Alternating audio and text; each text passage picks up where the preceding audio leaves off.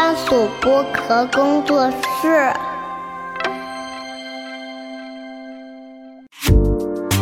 东亚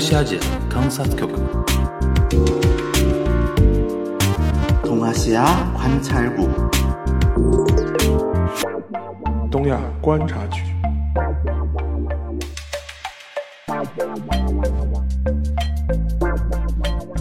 Hello，大家好，我是樊玉茹。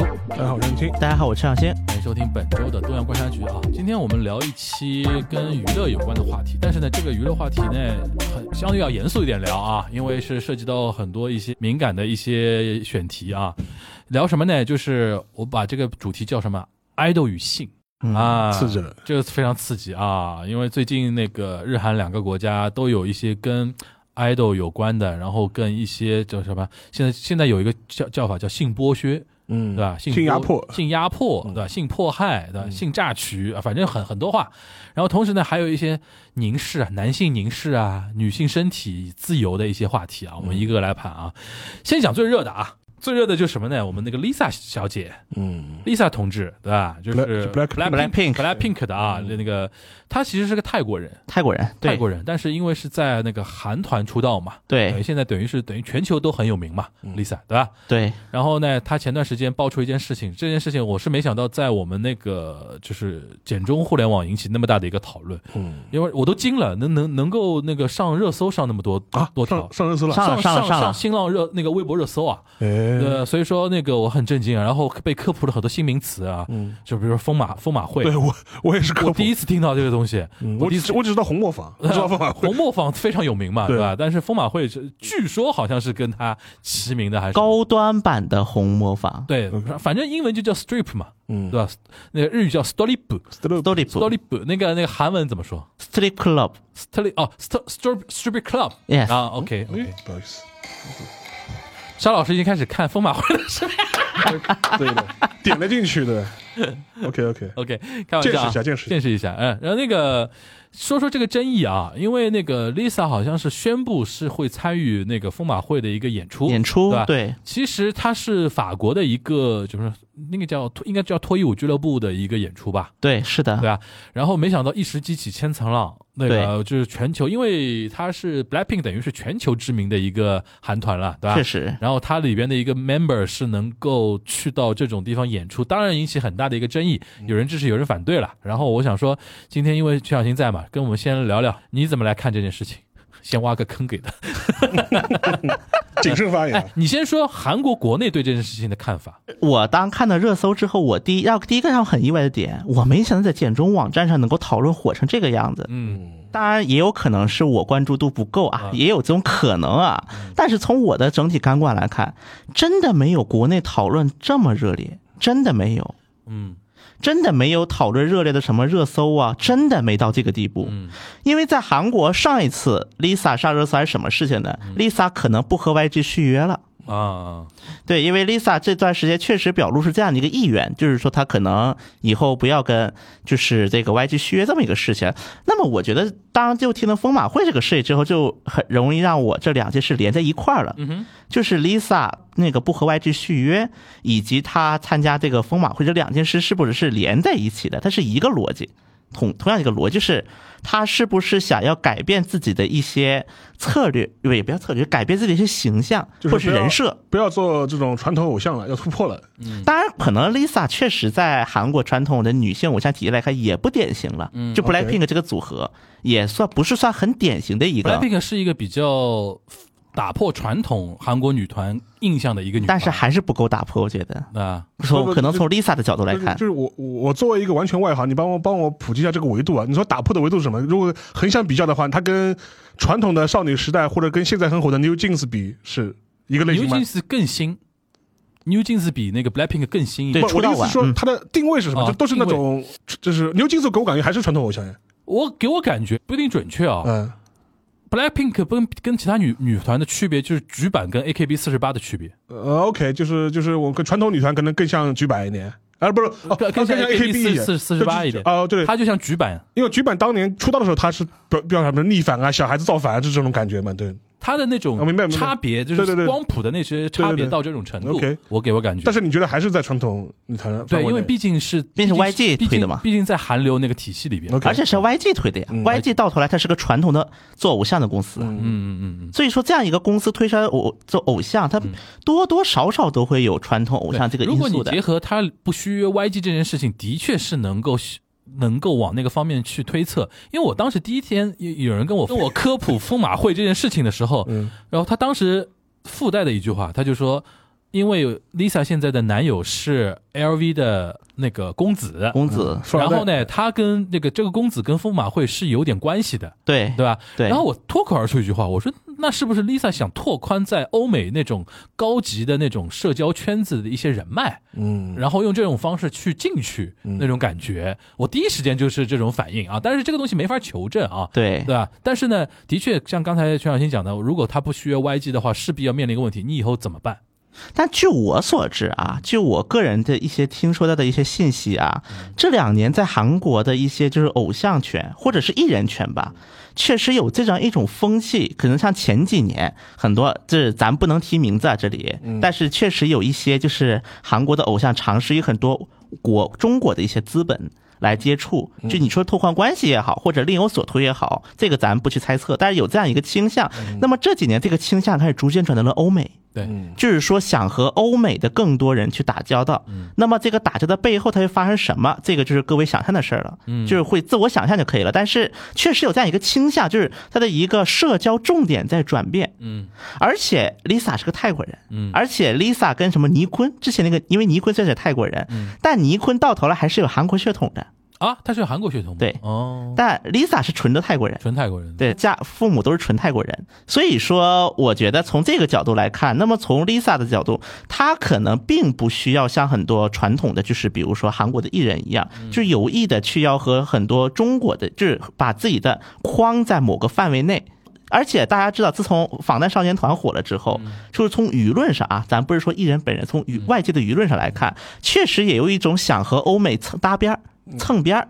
的这样一种趋势，就很多韩国的一些制作人，他们也会觉得跟欧美搭边儿相比于跟韩国搭边儿，不是跟中国搭边儿啊，就高级很多，嗯，就有这样的一种。当然，那也是我们把人家逼成这样的呀。对，但是另一个角度来讲呢，我觉得 BTS 在前嘛，对吧？韩国的很多就是，但其实啊，我觉得这一点我可以再说一个小八卦。嗯其实很多韩国的 idol 对外描述我们在欧美什么榜单火了呀，卖了多少钱呐，挣了多少钱，很多有可能还是中国人在贡献，只是中国人换了一个途径，那是那是换了一条路。那是那是。对，所以说在韩国出现了这样的韩国 idol 圈子，就出现了这样一种风气。再加还有一个什么呢？如果你们应该也知道，就是韩国的练习生，嗯他练习确实挺残酷的，对甚至很多时候是我可以用四个字描述：扼杀人性。嗯，就是很多本性，他这个时候是被压制住的，因为在很多韩国的做 idol 的人里人眼里来讲，idol 它不是一个人，他是个什么？是个商品，而且练习状态它不是一个可以对外卖的，就是一个正在生产的产品。嗯，比如说我就算是给他出道了，那他也就是个商品而已。对，很多韩国的那个艺人和经纪人，他们最大的一个矛盾是什么？手机收不收？社交网站能不能开？你出道几年才能用手机？你出道几年才能开社交网站？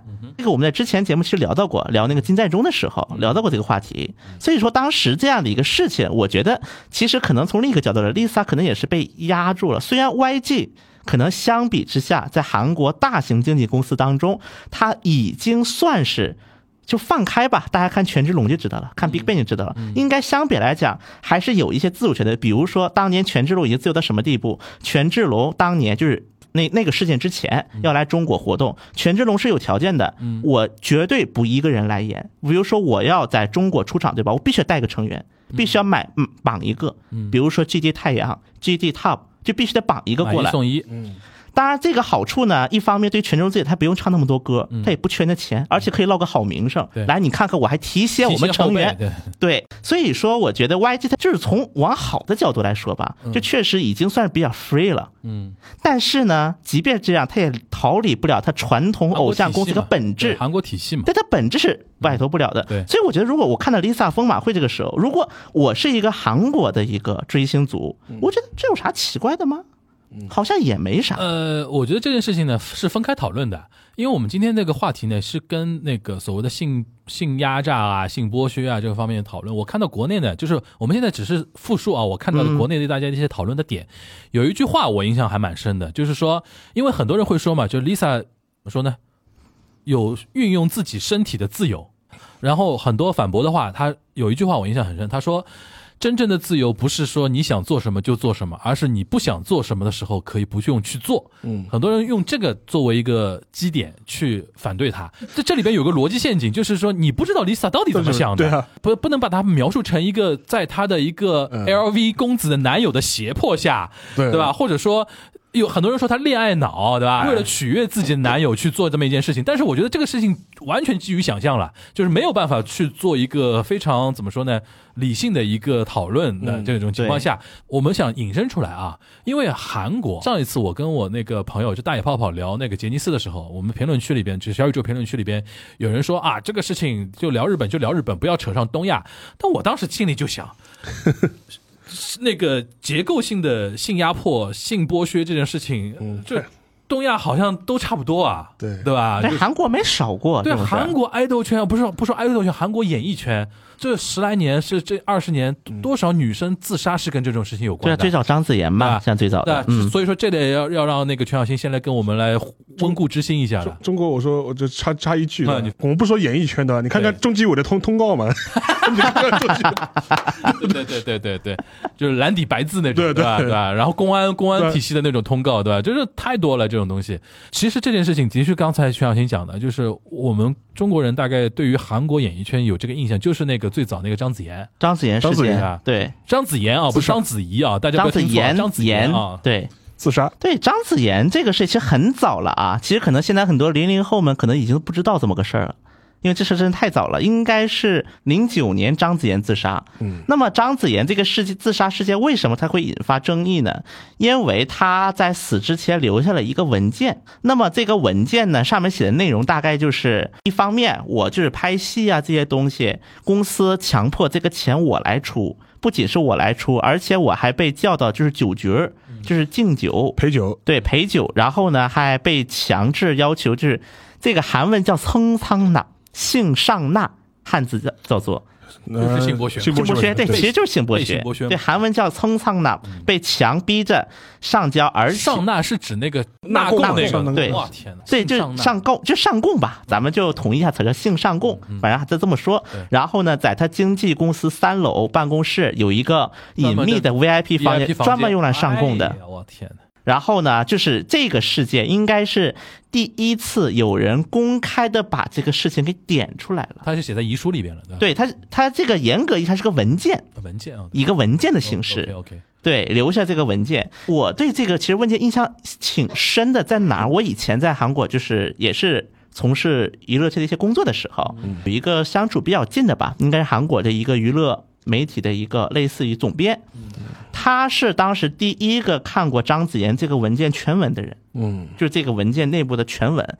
其实当时张子妍是点了很多名字，哦那个文件里面。哦当然，这有一部分文名字是公开出来了，嗯有一部分呢是到现在没有公开主。要是谁？就是除了他名字之外啊，嗯，他的身份到底是什么？就是谁在这个圈子里边是最有可能是上位者？因为这个东西上位者跟下位者的结构很重要嘛。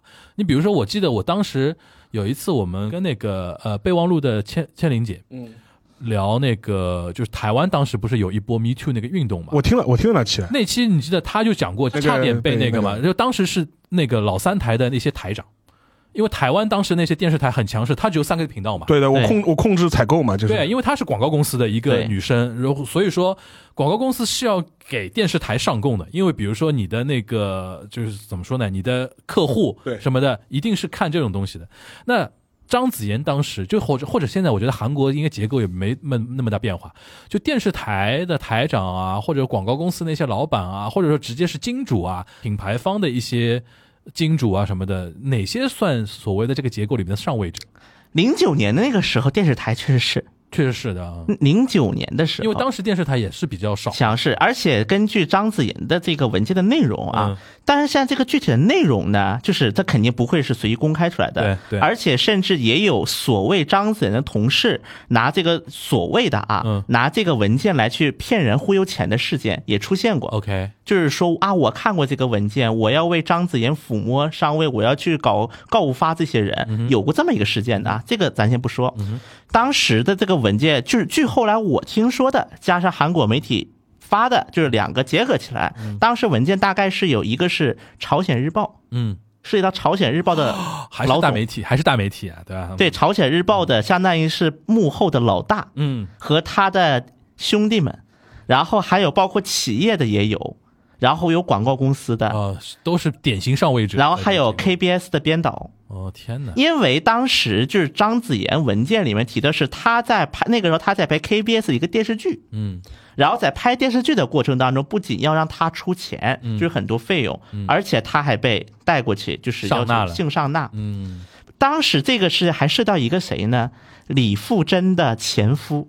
李富真的前夫不就是三星的那个女婿吗？女婿。对。嗯，当时文件里面提到说李李富真的前夫也在也是那个客人里边的，对。我天哪，人人有在嘛。后来这个也成了李富真，就是咱这个这个事其实深挖很复杂，但简单来讲，一句话就是这个事情也成为李富真要跟他离婚的原因。就驸马爷外面偷吃，对吧？然后那个长公主不干了而且关键是你还被知道了，嗯你还被搞得满城风雨，对一身骚。，OK，当然，这里面我可以先说一下，这个名单里面绝大多数人最后没被处理，最后没被处理，因为没有证据啊。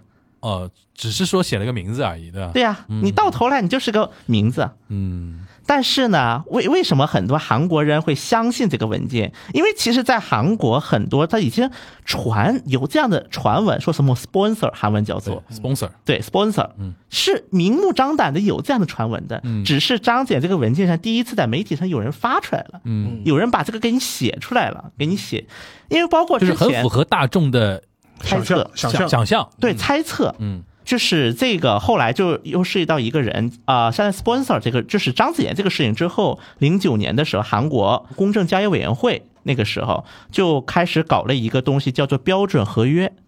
就是以后艺人或者是爱豆，你要签合约必须按标准合约签啊，不许阴阳合同，为什么现在很多韩国的就是那个爱豆会有所谓的七年之痒这一说？嗯，因为标准合约写的是七年，就 max 是七年，或者他是这么写，准确来说是七年，或者是发两个正规专辑，哪个更快算哪个？嗯，合约期，第一个合约期是不能不能多于七年，其实就是对，所以说很多为什么大家会发现很多韩国爱豆他天天出迷你专辑，但不出正规专辑？嗯为什么就出一张手不出七八首公？司就压着你，你你出了两张正规专辑，你就可以解你就可以约了，，你就可以重新续约了，嗯续约或者解约了，我就得给你重新抛条件了。因为很多韩国的这个差不，多是七年了吧对呀、嗯所以他该续约了呀。？OK，所以，因为韩国的第一份练习生的第一份合同，它的内容就是是无薪的，韩国练习生体系是无薪的，只是说公司会给你出这笔钱，对，然后呢，你出道之后挣的钱要要还还。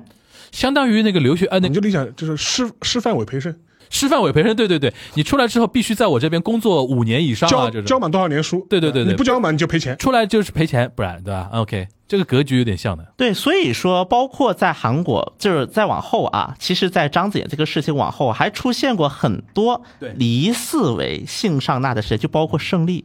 李李胜利那件事，嗯嗯因为李胜利这个事情，其实到后来挖出来发现，李胜利也只是个小喽啰，或者说李胜利是个病头，或者是是一个他拉皮条。拉皮对拉皮条。拉皮条的，哎，对他是个其实也是个拉皮条的，对对对。就他只是给提供这么一个场地，对。李胜利是用这种方式，江南有一个自己的夜店，对吧？对对对嗯。b o n n i Sun 嘛，然后这个夜店，我记得当就哦，这个好像也好几年前的事情，这个这个就就是你你们锦湖端最早聊的时候，就是东亚观察局的在雏形雏形，就是从就是从梦想开始的地方，对是李是是李胜利的，哦，原来是这样的啊！就是我想起来，就是当时是有人爆出录音的吧？对对，吧？他在里边那个有一些 Talk 还有那个聊天记录聊，天记录聊天记录，而且那个结构有点像什么，也是怎么说呢？有点社会地位的一些二代啊什么的，经常会去光顾李胜利那边，社交场对社交场它就是个社交场，用这种就是相当于在这里面，它女性就是一个为了吸引到社交场的一个工具了。李胜利利就是一个性贿赂嘛，有点像对吧？有点像那种感觉。对，这个时候它其实女性就是一种工具了，嗯它就是一种工具结构性的一个矛盾了，这成为了一种。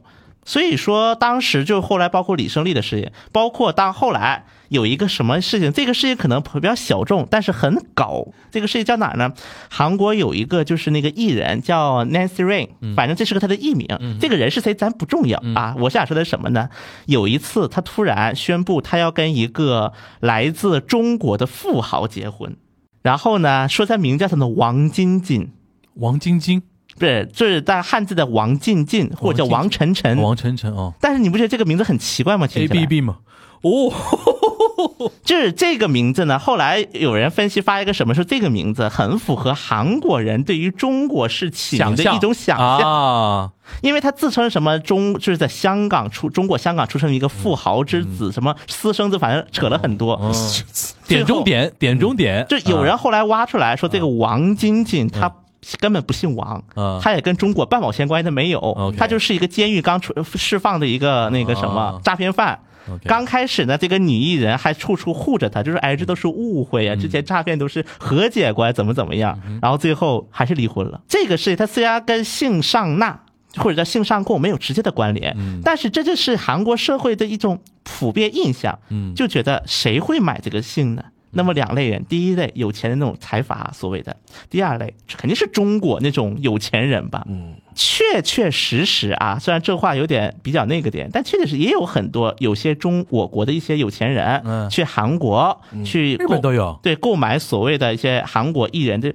因为我记得有一年焦点访谈，嗯央视焦点访谈报过一个什么事儿呢？说济州岛有一个赌场，嗯为了拉拉客，他其实就是为了拉客嘛，娱乐场。然后呢，其中就有，比如说你买了多少钱的马，就给你提供三线演员的什么几天几夜陪伴。后来因为这个事，好像他们的那个代表处前被端了，后来被我国给端了。对，当然有这么一个事情的，其实。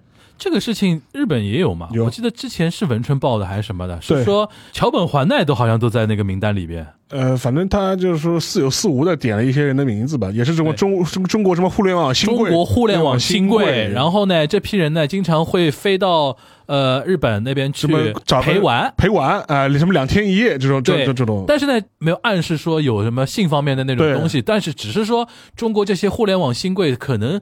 呃，喜欢这些日本的一些 idol，然后愿意花钱让他们陪着自己逛街啊、对啊买东西啊，然后或者是玩这种。过个周末啊，就类似这种。类似于这样，他点过的。意思是说，对那些 idol 来说，他是非常轻松的能够赚到快钱，就而且他不用担心一些被看到嘛，就可能就飞到什么东南亚这种什么对，地方他们不在日本国内玩，对都是飞到欧洲玩，到东南亚或者什么什么地方待一个周末，就是类似这样的。对对对对，因为后来韩国也有，据我所知啊，韩国有曝光过说一个什么的，在香港，中国香港很多韩国艺人是有明码标价的。OK，当然，他也没有说信这一块儿啊，他只是说陪伴就多长时间多少钱。嗯据我所知是有过这个说法的。当然，真假这个玩意儿嘛，咱是没有办法验证。这个呢，我觉得大概率是真的。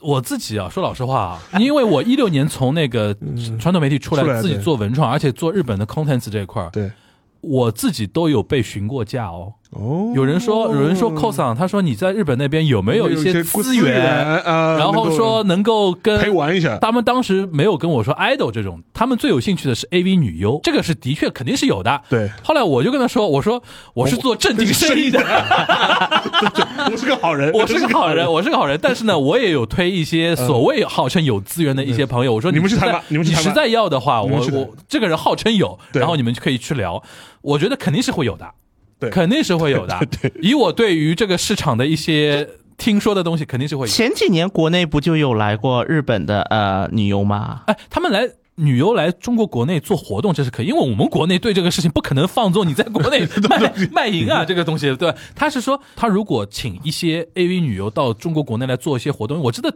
有一些有过的，后来被成人展什么的，对对几年前上有有上海不是一直有办每年办一些成人用品展啊什么，有人会请日本一些 AV 女优过来站站台啊，类类似像车模那种感觉。这种中间穿线的人，他其实就拥有一些资源，拥有一些什么说说人脉关系之后，我他是会做一些这类的，肯定是会做这一类的生意的。就我听说的，我不知道是不是真的，就是我听说的说日本那边就是做正经的，就是艺人的公司，跟做日 AV 女优的公司是分个两个圈子，属于是吧？对对，对，我他听说过这么说，法。因为那个更怎么说呢，更灰色地带一点。对，A V 的那种事事务所啊，更灰色一点，的确是会有这种问题而。且那个去年吧，就是去年，他那个日本修法嘛，A V 新法，A V 新法啊，然后他就是把那个标准扣了非常非常严格，嗯他就是觉得以前这种灰色的领域太多了嘛，然后可能会对女优形成一些压迫或者性压榨。性压榨或者性压迫嘛，嗯。就是要给予他一些权益的救济啊和一些保护啊。对，所以说这方面的话，其实就比如说他现在好像说你去拍的话，就说是他是有所谓的冷静期的，嗯，就是你签了合同之后你是可以反悔的，就是在保护期里啊对边，如果你不拍的话，你不构成违约不构成违约。哦那个还蛮好的。而且甚至比如说关年以后，比如说这个女优说我我不拍了，就是我不，你可以要求你的作品下架的，他是给予一种司法救济保保护。啊、司法救济嘛，一些权利救济。这个这个在韩国也有过类似的一个举动，就是韩国就是因为很多那个女艺人，因为就是很多谣言，就自杀之后就有这么一个法叫被忘却的权利，啊，对对对，被忘却被忘却的权利。这个是这个是比较先进的一种概念了。对对，所以说在韩国就是有那些公司，韩国就出现过那种就专门叫做互联网殡葬师。嗯有这样一个词，就有这种公司专门帮你去找各大门户网站维权，要给你删各种各样的东西的东西。但是后来据说有一有一些说法说这个互联网那个殡葬师跟 N 号房的事件有关联。嗯哼。因为在韩国，问题这个交给了民间，相当于是，因为网上太多了，个人应对不过来，怎么办呢？那就交给民间，有专门给你做的公司给你删。但是也有人说，这里面跟 N 号房后来就是那个偷拍事件是有一定的联系，相当于是就这些人参与到了里面，就相当于收钱给他发，又收钱给他删。这个反正我觉得结构性的问题，所以说我还是坚持我上次说的那个话嘛，嗯就东亚都有的。对，这个是，但是我还想拉回那个疯马秀和那个啊 Lisa 这 啊个这个事情本身啊。嗯，但我一个很好奇的点就是说，第一个。疯马秀这个东西到底是不是像就是简中圈里讲的，是是类似真的就是脱衣舞了，还是有所区别的？是不是同一个性质的东西？因为我知道，就是你去美国嘛，你去拉斯维加斯那种地方，它是有所谓真的就是脱脱衣舞的这这这脱衣舞，是不是这么一回事情？这是其一的。我我这是我作为一个就门外的人看这个世界的吃瓜群众吃瓜群众的，就是完全完全没有背景了解的一个困惑，就是说疯马秀到底是个什么东西？是说是不是我理解的理解中的类似于像红磨坊这样的东西？嗯，这是第一个问题啊。第二个问题是，就 Blackpink 就是他日常的风格是不是本身就是走性感路线的？嗯，如果他本来就是走性感路线的，我觉得这个跟他人设有什么大的区别呢？他他如果他本来就是走这种，就是如果称之为什么，就是美式青少年夜店风的话，我觉得你这个跟他人人人设反差很大吗？嗯，嗯，我觉得疯马秀应该就是那个，因为你像法国，他们，我觉得法国人这个观念肯定比美国人更要激进一点，对于那个这种身体的那种，表演。我的意思就是说，他是真的就是一种呃，就是纯的以色情为目的的成人消费为主的一个脱衣舞的一个表演，嗯，还是说我是砸一个情色向的一个东一个东西？就比如说红磨坊里跳大大大腿舞，但红磨坊你不能说红磨红磨坊是妓院对吧？这这还是两回事情的。对对对就这个我觉得是这个意思。那我觉得说他可能更偏向于红磨坊那种概念，他只是说情色表演运用运用女性的那种身身体做做一些表演表演但是这个东西呢，就是现在奥妙就奥妙在哪里呢？我觉得每个国家的那个对于这件事情的它的一个标准不一样的。对对因为法国真的是对这块儿呃就是他非常 open 的嘛。对对对因为法国人眼里觉得美国人都像小孩子一样，就是、嗯 对吧？那那那种感觉，对于非常他会觉得美国人都非常保嗯守，更不用说对于亚洲地区的人来说，我们肯定会觉得说疯马秀肯定就是那种非常怎么样。但是法国人是不是这么看，这是一回事。嗯然后还是回到就 Lisa 是到底怎么看这件事情的？但是现在这个是没法讨论。所以所以我的意思就是说，如果他的 Blackpink 他原来的风格就是走性感风线对，路线的话，那我觉得性感吧对，Blackpink 偏对啊，偏所以说我觉得那那那这个有什么特别？那就是裸露这件事情，可能对于某些人来说很重要嘛。我我倒觉得啊，我刚才就是也是在节大家接下去的发言要小心啊！就是 我提醒大家一下啊。嗯，反正我搜了一圈这 Lisa 这个事，因为只要是在韩国，确实没看那么大风浪。我在简中网上搜了一圈，给我一种什么感觉呢？这次疯马秀是赚翻了。疯马秀真，我觉得疯马秀的公关费哦，，然后然后公关目的达到了以后以后中国什么新贵有钱人都要飞都要去飞飞飞飞对的了，就相当于疯马秀本来大家出圈了。本来大家只知道红磨坊，现在多一个疯马秀，就我觉得他的那个变相的一个目的达到了。我就是这个，这是我个人意见啊。读了很多自媒体的稿子，给我一种什么感觉呢？为什么要强调价格？嗯，很多啊自媒体的稿都强调了二百五十欧元要比往常疯马秀的演出要便宜。那么这有点让我想起什么呢？就是很多比如说高端一点的会所，就比如说很多那种比较 close 的一些 club，然后我为了比如说想拉一拉人气，我就突然降低一下门槛儿，让大家都知道这么一个地儿。然后呢，我就这样我就把这个属性打，它真高不高端咱不好说，但是他至少把他高端的这个 title 给打出去了。因为我觉得站在那个呃那个 LV 的公子的角度，然后站在疯马秀的角度，他会他们会运作 Lisa 会去的话，的确是会有这种公关的那种考虑。嗯，因为的确这次客观上是至少别的地方我不敢讲，中国很多人开始知道疯马秀了。嗯，那肯定是他的潜在的一些可能观众群体嘛，对吧？这个是一点，但是还是那句话。我们不能揣测说 Lisa 真的是怎么想这件事情的，是比如说包括恋爱脑也好，包括被骗也好，包括怎么样被胁迫也好，我觉得没法没法现在我们来猜这件事情。还有一种可能性就是我我当时第一期线下反应，但是也是一种猜测，他是不是通过这种东西进入到新的一个职业规划里边，或者是人生的一个规划里边。而且我我刚刚看到他说他还会邀请那个这个 Blackpink 他的成员一起去看，成员一起去，所以说这个东西就微妙妙了对啊更微妙了，对对吧？所以而且是呃现在还没演嘛，没演没演嘛，到时候可以看嘛。我不是说可以看那个演出啊，可以看后续反应，你你也看不到，因为现在 对，因为就飞不过去啊，然后那个票可肯定是买不到的啊。而且在韩国，其实有一件事儿，就是比 Lisa 这个事儿闹得大的很多。嗯虽然就有一个叫妈妈木的一个韩国女团，嗯当然可能很多人没听过啊，她本来团知名度也不如 Blackpink 那么高。嗯当时妈妈木有一个成员叫花洒。啊，这个是谁不重要，重要是什么呢？在二三年五月，就今年五月份的时嗯候，他搞了一个什么事儿呢？因为韩国就是校庆，韩国很多大学会搞校庆，这个日本有点像啊，就是当年崇宁馆大学搞的校庆，把妈妈木请过去了。嗯，请过去呢，然后他一个成员跳了一把舞，跳什么呢？呃，大家可以搜一下原视频啊，我在这里，嗯，就是简单描述一下，就是把自己的手手指放在自己的舌头上，嗯，然后呢，就是从下往上摸了一遍，大家可以看原视频啊，我这不多描述了，嗯，就后来，其实，在现场后来打开那个视频，大家看了之后，在现场其实大家反应很热烈，但是在事后被很多家长们告了。嗯，说会引发性羞耻感。嗯，当然，其实很多学生也觉得不舒服对。后来有很多人接受采访，觉得看起来很不舒服，因为这个是着着实实的是一个性暗示了，对，很确凿的就是一个性暗示，没毛病，就是没有任何争议。所以说，这个时期在韩国当时闹的，就是这个整个的反响啊，包括头条这个霸霸占程度，要远远高于现在 Lisa 这个事情。嗯，说到这个，我又想到我当时一六年出来的时候，因为当时不知道赵老师有没有印象，你一六年的时候啊，国内有一股女团热，是。当时号上海号称百团大战，你知道吧？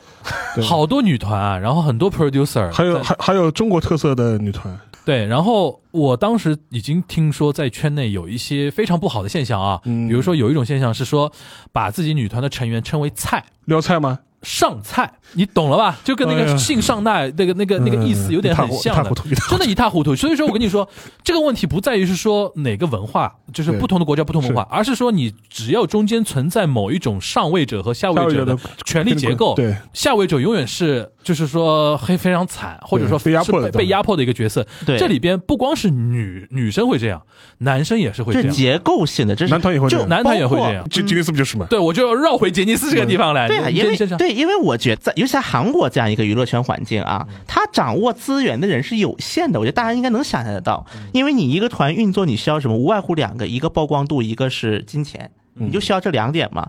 那么在韩国的这一个娱乐圈环境，我为什么说韩国人虽然经常喜欢自诩自己是一个高度产业化的一个娱乐娱乐产业，但我觉得实际上韩国的娱乐产业还是个过家家，本质上，嗯，它还是一个离不开小作坊这个。其实这句话我在什么时候说过呢？这是之前录 S M 那一期，李秀满那一期我就说过，他看起来是一个很成熟的产业化社会，但他到头来他还是一个小作坊化的，就是离不开那些灵魂人物。那么这个灵魂人物既包括李秀满这样的一个优秀的制作人，也包括这个掌握资源的人。所以说，在这样的一种结构性的一个弊端之下，那么我觉得这个所谓的性上供也好，无论是谁被谁搞，真的我觉得是个这就是一个不得不可能会出现的一个我们不得不要面对的一个问题。我们要面对的是说如何去打破这种上位者和下位者的那种压迫性的那种结构，然后尽量让更多的所谓的新的空气要吹到这些传统的固定的稳固的那种结构里边，不要让它成为某一种什么那个怎么说呢，非常腐朽的那种东西啊。然后说回那个杰杰尼斯这个事情啊，因为上次我录过了一次，对，录完之后我就跟我那个嘉宾说，我说我们我们这期得快点上，嗯，因为杰尼斯的崩塌速度有点出乎我的意料，你知道。他现在很多这种那个广告主都已经停止合作了耶。呃，对，然后很多一些节目都已经开始要出来站队了。然后，但是这个事情其实有个问题啊，我我当时也蛮困惑的。我说，因为就比如说像一些什么朝日啊、麒麟啊、日航啊、阿娜啊，就是跟他停止合作啊，什么乱七八糟很多嘛。就是老头子反正就已经死了，嗯，就是人一死了之，反正你也追究不了他的责任了。对，对，然后现在的问题就是，反而是这些艺人在为他背锅，承担具体的对。责任。我觉得这个其实某种程度上其实也有点不公平。这个有一些呃企业家，嗯，呃，他们在宣布这个公司管理者嘛，他们在宣布那个不续约的那种发布会的时候，有的时候会提到一点，他会说对于那个艺人。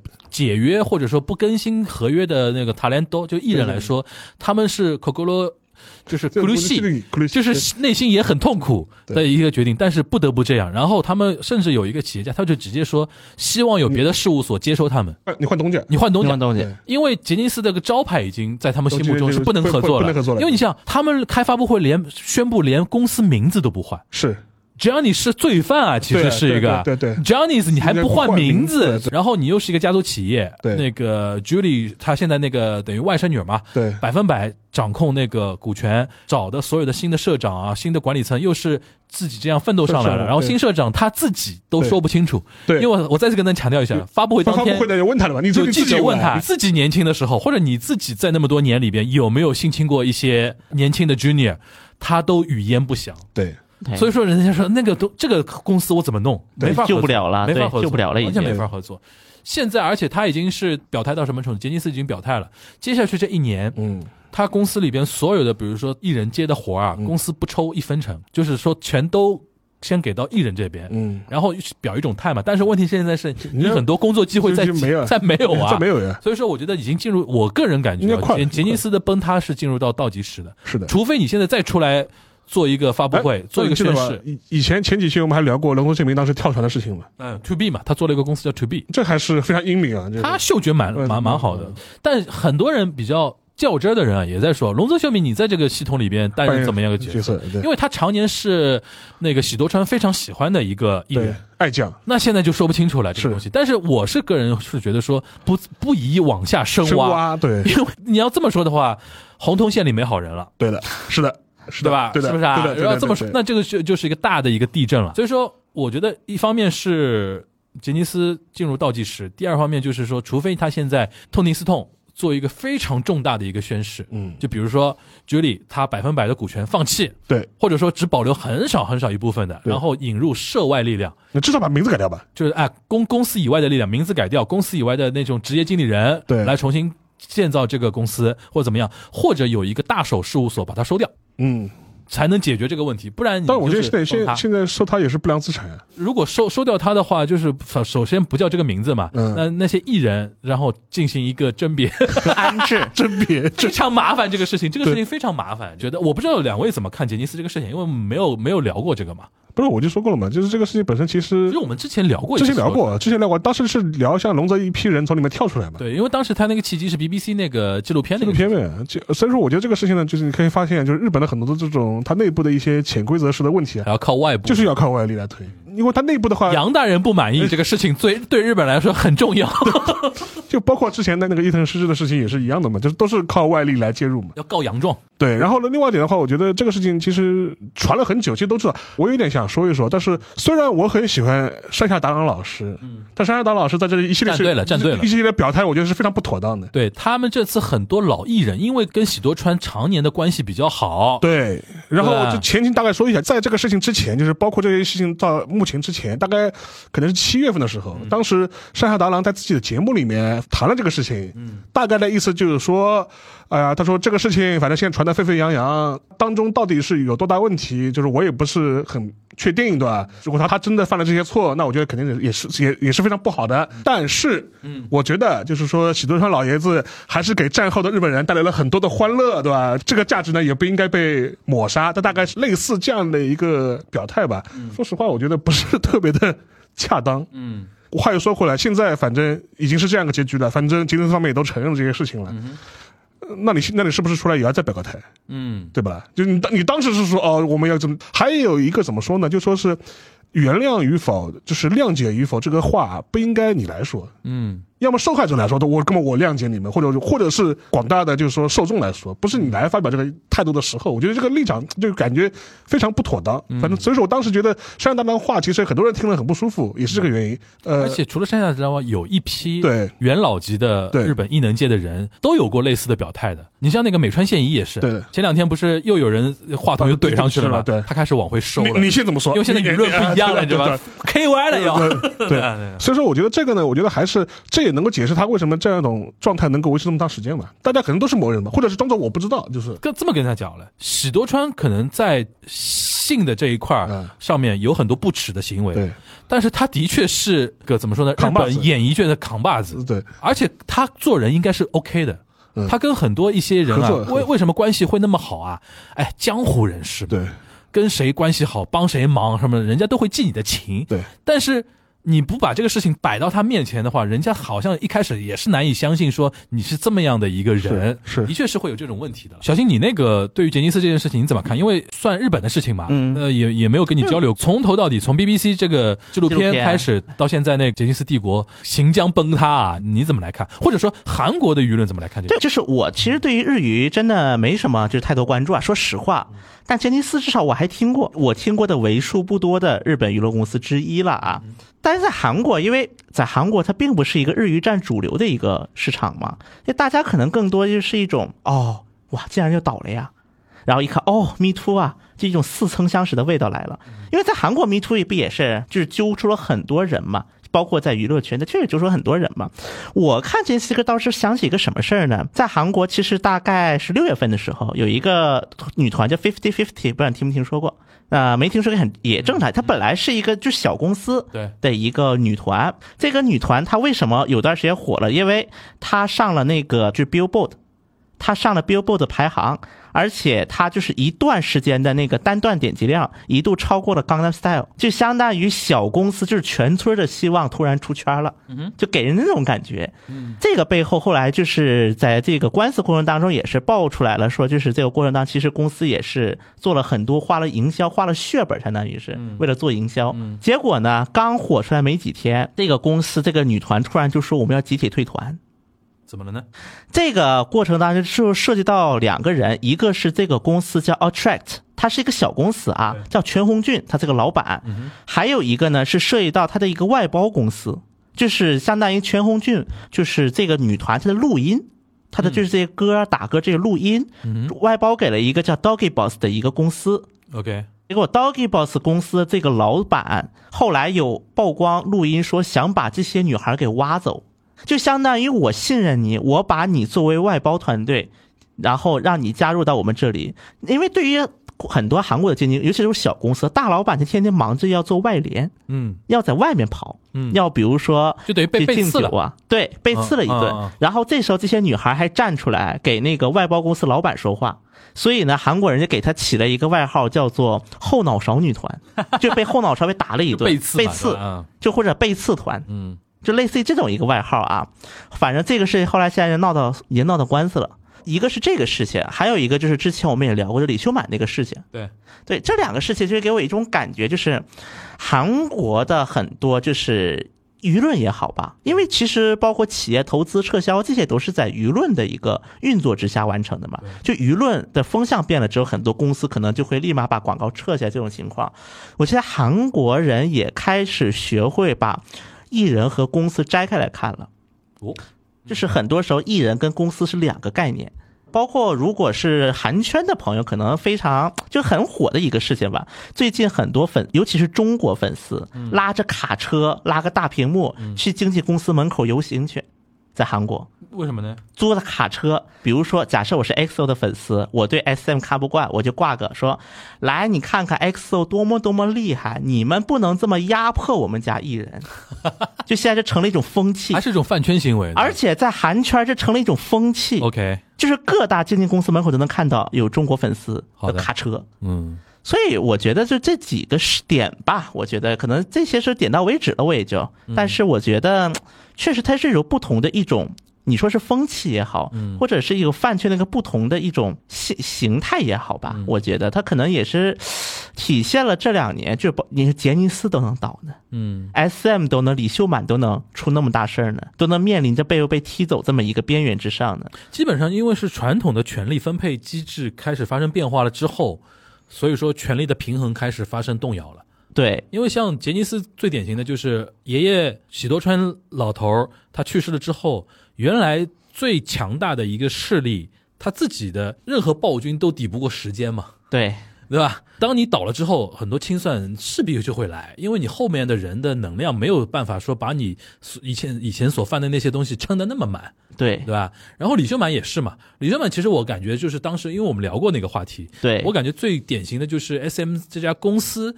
它的一个权力结构和韩娱的一些怎么说呢？传统的一些势力的一些结构发生了变化之后，它没有办法一手遮天了，对，对吧？所以说面临面临这种东西，我觉得也是时代的一种变迁的一种必然吧。还有一点，其实倒是可以跟大家稍微聊一聊，我很好奇啊，这几年吧，因为这个韩流被迫要选择那个。大中华圈以外的地方发展他的事业啊，或者说求得一些平衡，因为原来一七年之前，就是每年他在中国大陆赚到的钱，大概要占到他的一个韩流百分之四十。我看到有些数据，啊是的啊，你也提到过嘛这些数据。现在基本上它的那个结构会相对健康一点，不会说依靠一块地方特别多，对吧？嗯，但是来源很有可能还是现在嗯北美这都不管，你没法控制别人那个买东西嘛，对吧？只是官方说那个怎么样这只是报表上好看了，对投资 China 对于 Money 投资还是者好看。，China Money 还是很狠的啊，这个事情，对吧？但是不管怎么说，他们的一个收入来源相对比之前要更多元了一点。对，对吧？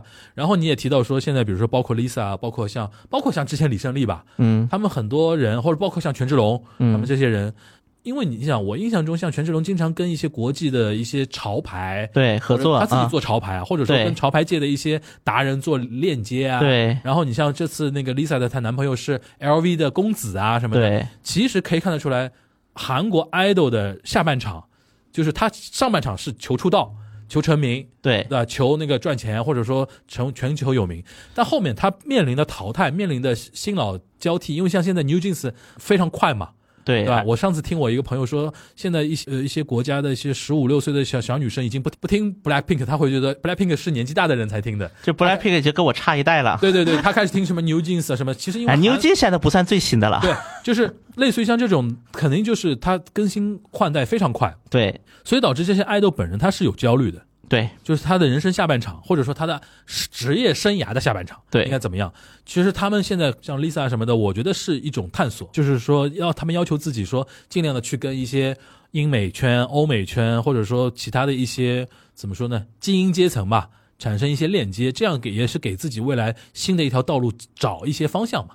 而且这个确实也有话题啊，这也带话题啊，这么一个举动。这会让他以后有更多的一个新的一个身份，进入到还是继续维持在主流的一个。对，当然这个选择对不对呢？其实咱这个时候没有办法替他评判啊，因为没办法，这个东西人生路是每个人自己走出来的，对还有对不对，确实是很有争议。我觉得很有可能 Lisa 以后回过头来看，她很后悔疯马疯马秀这个事情，也有可能的。我只想说，他这个逻辑是在这边。为什么现在很多一些 idol 会找一些别的一些东西做联名啊、做链接啊什么的？其实还是因为说他要找到自己人生的职业生涯的下半场的一个可能性嘛，对，对吧？当然这个里面这个 fifty fifty 很有意思了。明明在国外刚打出一条血路，嗯，就来个背刺这么一刀。那 至少在韩国国内，嗯说实话，我觉得可能这个团路人缘是快完蛋了。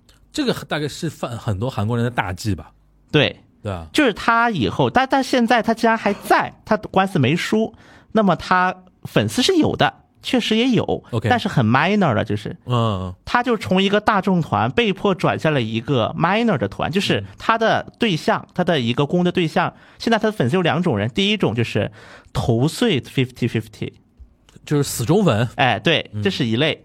第二类就是很多不知真相的一些外国人，啊，因为当时不是他 Billboard 不是上过排行嘛，而且在那个拉拉 land 吧，啊，不是是芭比是芭比，对，芭比 OK 呃，芭比就是当时他唱了主题曲嘛，啊，对，所以是全球主题曲吗对，？OK，所以说就是出圈了，相当于是相当于出圈了嘛，嗯就是现在就这两种粉丝就剩下。